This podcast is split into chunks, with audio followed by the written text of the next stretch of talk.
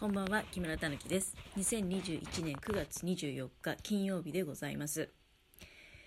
今日はね、初めてこんなことをするんですけど、目の前に今、果物がいくつか並んでおります。えー、まあもう夜ね、7時半なんですけど、で、私、まあ最近ちょっと、ちょっとね、お腹気になるから、こんな時間に果物をあんまり食べちゃいけないっていうのは思うんだけど、どうしてもやってみたくて、えー今お皿の上に果物を1234567種類。りんごが1種類とあとは6種類全部ぶどうなんですけど全部違う種類をちょっとずつねあの食べてい、えーこうかなと。食べながらお話をしようかなということでございます。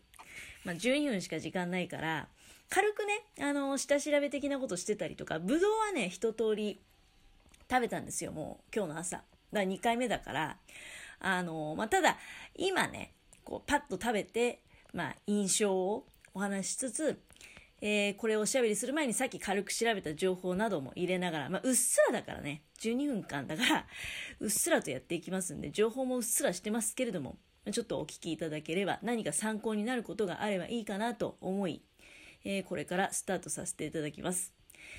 まずね果物これ食べる順番が大事なんだよね。リンゴはあのシナノドルチェなんです。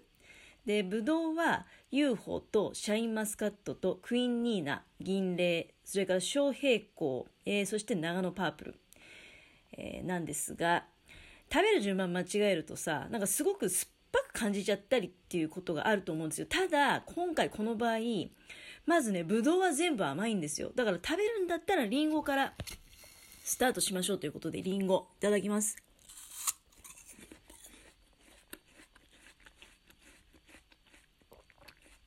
うん。サクッと音聞こえるかな？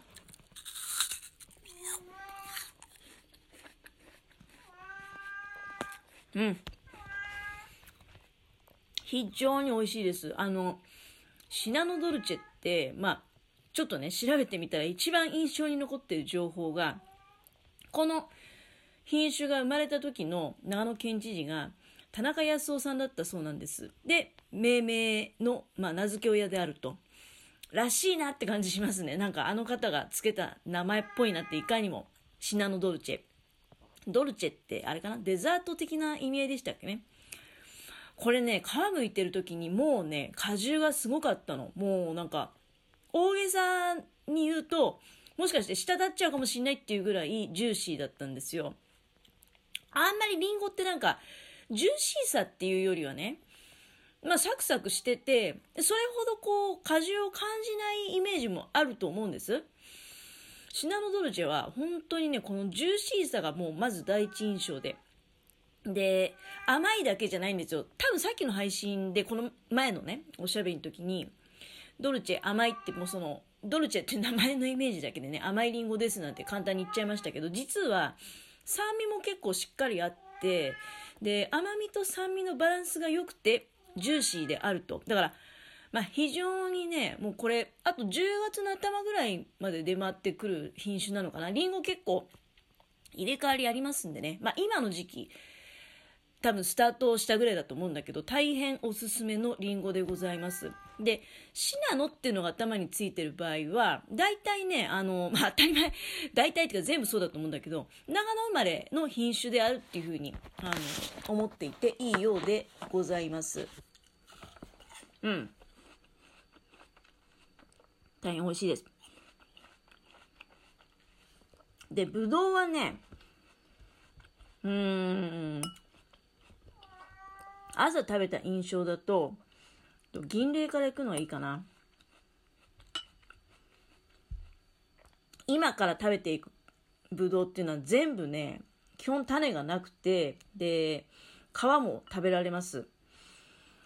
ただね、やっぱりあの、種なしっていうのは結局、ホルモン剤で処理されてるんですよね。ジベレリン処理っていうのがありまして、多分もう大きくなる前にそういうホルモン剤につけるんですよ。それで、えー種が発生しないようになるっていうシステムなので、まあ種がないと確かにね、食べやすいんだけれども、なんか、やっぱり種なしにこだわるっていうのはちょっと違うのかなっていう気も今ね、調べてて、もう今もう種なし当たり前だから、ちょっとまあ話してばっかりだったなんで、えー、銀霊いただきます。うん。あ、でも、これ種ちゃんと入ってるね。いや、本当にね、うん、さっぱりした甘さっていうのかな。うん。ちょっと時間がどんどん進んでいくから、私の思う甘くない順番で食べていこうかなと思います。うん、多分ね、朝食べた印象だと順番は銀霊の次は小平行がいいと思うんだけど、昭和の小に平和の平に、えー、紅紅白歌合戦のこう小平行っていう秋田生まれのブドウらしいんですけど、これね、栽培が難しいらしいんですよ。だからあまり出回らない珍しい品種らしい。私も昨日初めて見て、これ絶対食べてみようと思って買ってきたんだけど、当然あの皮も OK です。で、糖度が高いもんだから、その皮が、身がこうはち切れて皮が裂けやすいらしくて、だから、えー、多分流通も難しいんじゃないですかね。いただきます。うん。うん。あ、これすごい好きだ。あのね、さっきの銀霊と比べると、皮が非常にシャキシャキしてます。で、皮薄いね。だから多分それで、あの、皮が裂けやすいってことだと思うんですけど、甘みが非常に、やっぱり強いけど、ただ後味がすごくね、いいんですよ。まあ果物だからみんな全体的に後味いいのかな？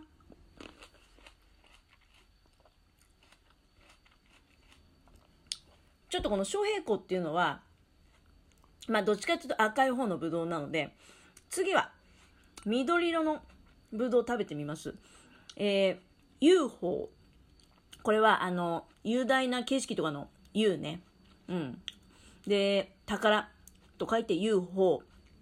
山梨県の生まれで、シャインマスカットがちょっとまあ、お父さんかお母さんかわかんないけど、かかっております。大粒で皮ごと食べられて、ただ種はないんだけど、やっぱりこれもジベレリン処理によるものなんですよ。種は基本的にあの、何もしなければ種入ります。ねそれは、私もうっすらそうだろうなって思ってたんだけど、うん。で、なんかね、これ志村富夫さんっていう方が作った品種らしいんだけども、志村ぶどう研究所っていうのが山梨県にあるんだね。いただきます。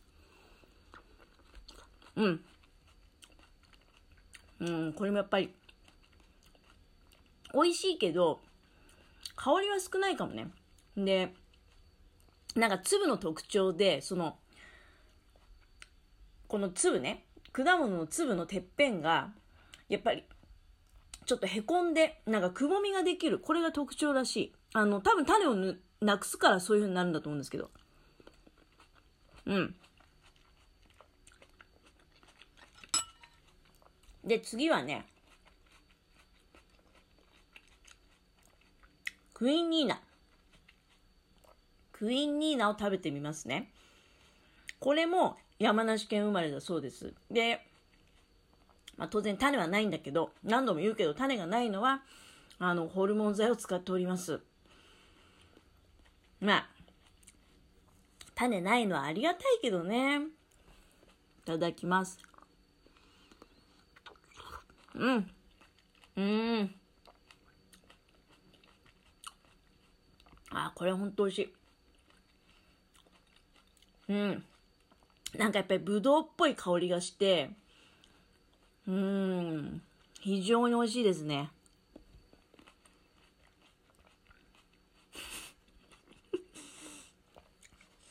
あの、なんかもう語彙力を疑われるようなさっきから非常に美味しいしか言ってないような気がするし、あの、やっぱり食べながらね、おしゃべりするっていうのは、ちょっとお行儀が悪いのかなっていう気もしてきておりますが、うん。あ、ね、美味しいんだけど、やっぱりね、この、クイニーナ、若干皮が最後、残る感じはあります。その、あくまでも個体差もあるだろうし、たださっきの比較で言うと、小平行に関しては本当にね、あの、歯触りが非常に良かった。で、今ね、最後、2つ残ってるんですよ。えっと、長野パープルと、それから、シャインマスカットね。多分これはね、なんかもうあの、あれだと思いますよ。双璧っていうか、青系と、青系と黒系っていうわけでいいのかな。もう二大、今はね、今となっては、二大ブドウって感じします、私の中では。えー、長野ってついてるのはやっぱりね、さっきのあの、リンゴのシナノの方とと同じで、長野なんとかっていう名前も結構聞きますけど、これは長野生まれっていうことになります。特にね、須坂生まれなんですよ。で、私、昨日ね、あの、これは、長野市の長沼ってとこで買ってきたんだけど、多分須坂さんだと思います。えー、須坂さんの、だから、須坂生まれっていうことで、多分長野パープル相当作ってる人多いと思いますね。巨峰もね、あの、親に持ってるんですよ。だから、皮の色は本当巨峰そっくりで、うん。で、ま、これに関しては、あの、種なしで皮も食べられます。で、えー、私の大好きなポリフェノールたっぷりっていう言葉がね、あの、粒の色、巨峰とほぼ同じですので、黒系っていうのかな？うん、さっき何系っつったっけ、いただきます。うん。うーん。まあでも、香りはクイーンニーナの方が、なんか強く感じてましたね。まあ甘い。もう時間いっぱいだからね。最後にやっぱり、ぶどうといえば今は、シャインマスカットですよ。これをいただいて、えー、最後締めていきたいと思います。いただきます。うん。あいや、でも、あれ？長野パープルの方が美味しいかも。長野パープルが第1位ってことでしたね。